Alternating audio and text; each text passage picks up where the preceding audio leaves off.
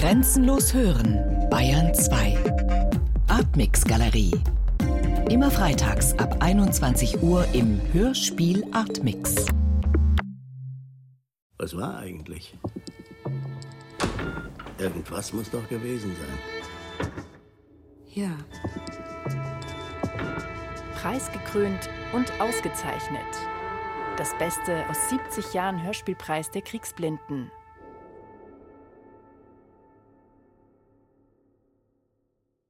Meine sehr verehrten Damen und Herren, der Schriftsteller, und das ist in seiner Natur, wünscht sich Gehör zu verschaffen.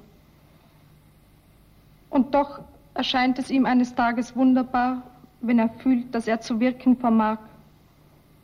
Umso mehr, wenn er wenig Tröstliches sagen kann vor Menschen, die des Trostes bedürftig sind, wie nur Menschen es sein können, verletzt, verwundet und voll von dem großen geheimen Schmerz, mit dem der Mensch vor allen anderen Geschöpfen ausgezeichnet ist.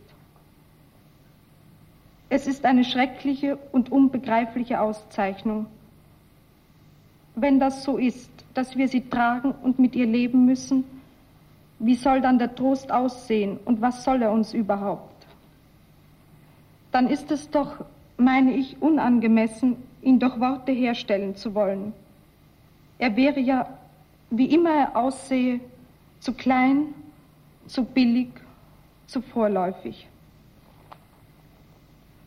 So kann es auch nicht die Aufgabe des Schriftstellers sein, den Schmerz zu leugnen, seine Spuren zu verwischen, über ihn hinwegzutäuschen.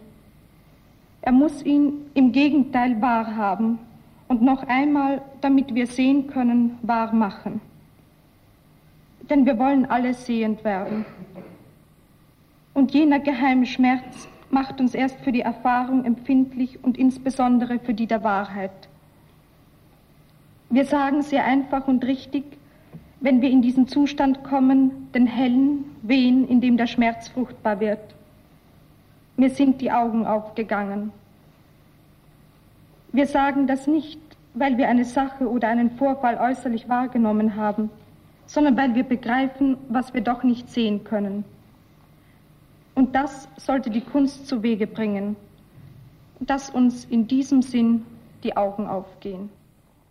Der Schriftsteller, und das ist auch in seiner Natur, ist mit seinem ganzen Wesen auf ein Du gerichtet, auf den Menschen, dem er seine Erfahrungen vom Menschen zukommen lassen möchte.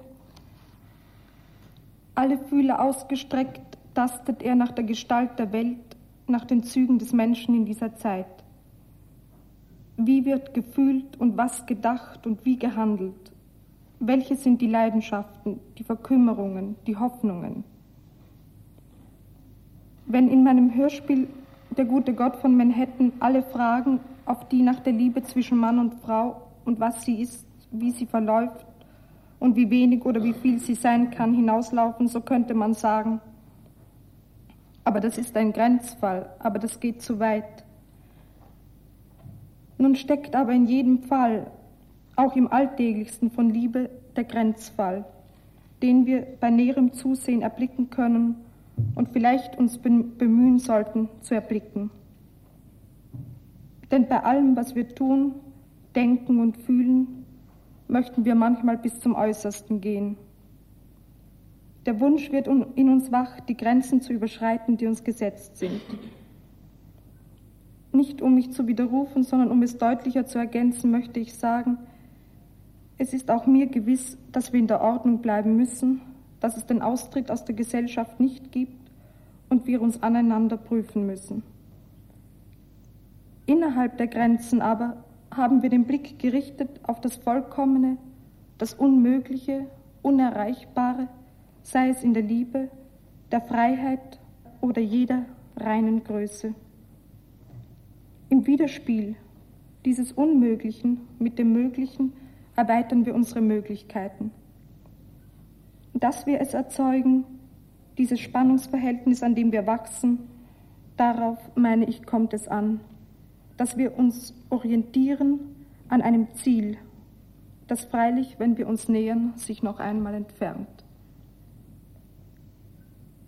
Wie der Schriftsteller die anderen zur Wahrheit zu ermutigen versucht durch Darstellung, zu ermutigen ihn die anderen, wenn sie ihm in Lob und Tadel zu verstehen geben, dass sie die Wahrheit von ihm fordern und in den Zustand kommen wollen, wo ihnen die Augen aufgehen. Die Wahrheit nämlich ist dem Menschen zumutbar. Wer, wenn nicht diejenigen unter ihnen, die ein schweres Los getroffen hat, könnte besser bezeugen, dass unsere Kraft weiter reicht als unser Unglück, dass man um vieles beraubt sich zu erheben weiß, dass man enttäuscht und das heißt ohne Täuschung zu leben vermag. Ich glaube, dass dem Menschen eine Art des Stolzes erlaubt ist, der Stolz dessen, der in der Dunkelhaft der Welt nicht aufgibt und nicht aufhört, nach dem Rechten zu sehen. Eine festliche Pause zwischen zwei Arbeiten wie die heutige ist zugleich eine Bedenkzeit. Sofern sie meine Bedenkzeit ist, erbitte ich Sie für die vielen Fragen, die Sie zu Recht noch stellen könnten und auf die es immer neu arbeiten und Bemühungen versuchen können, Antwort zu sein. So komme ich zum Dank für die Ehrung, die Sie mir heute widerfahren lassen. Weil man, wenn man seinen Dank sagt, es nicht nur im Allgemeinen tun mag, will ich ihn richten an die Kriegsblinden, die mehr noch als alle anderen Gehör schenken dem Wort und die als eine würdige Instanz diesen Preis vergeben. Ich danke Ihnen.